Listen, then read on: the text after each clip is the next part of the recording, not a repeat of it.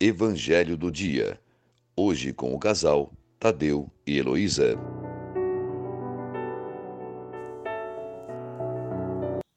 Bom dia a todos, esperança, paz e bem. O Evangelho de hoje, 22 de fevereiro, está em Mateus, no capítulo 16, de 13 a 19. Jesus perguntou aos discípulos: Quem dizem os homens ser o filho do homem? Eles responderam: Uns afirmam que é João Batista, outros que é Elias, outros que é Jeremias ou um dos profetas.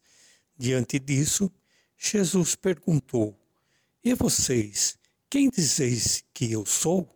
Simão Pedro disse: Tu és o Cristo, o Filho de Deus vivo.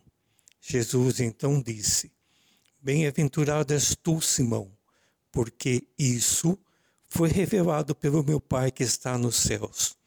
Tu és Pedro, e sobre essa pedra edificarei a minha igreja, e as portas do inferno nunca prevalecerão contra ela. Eu te darei as chaves do reino dos céus, e tudo o que ligares na terra será ligado no céu, e o que desligares na terra será desligado nos céus. Depois, proibiu os discípulos que dissesse alguém que ele era o Messias. Hoje, a igreja comemora a Cátedra de Pedro, ou Cadeira de Pedro. Na Basílica de São Pedro, em Roma, existe uma relíquia conservada dentro de um compartimento de bronze que representa a Cátedra de Pedro. Jesus faz de São Pedro o chefe da igreja, aquele que tem a missão de conduzir os demais apóstolos, que são as colunas onde a igreja se apoia até hoje. Todos os papas são considerados sucessores de Pedro. Assim, especialmente nesse dia, rezemos para que o Espírito Santo ilumine o nosso Papa Francisco, para que ele conduza a nossa igreja sempre com sabedoria e discernimento.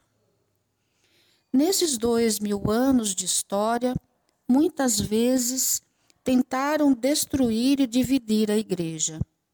Nos nossos dias, o materialismo, o consumismo e, outras, e outros movimentos procuram desestabilizar a igreja, destruir a fé e a família, que é a base da nossa sociedade.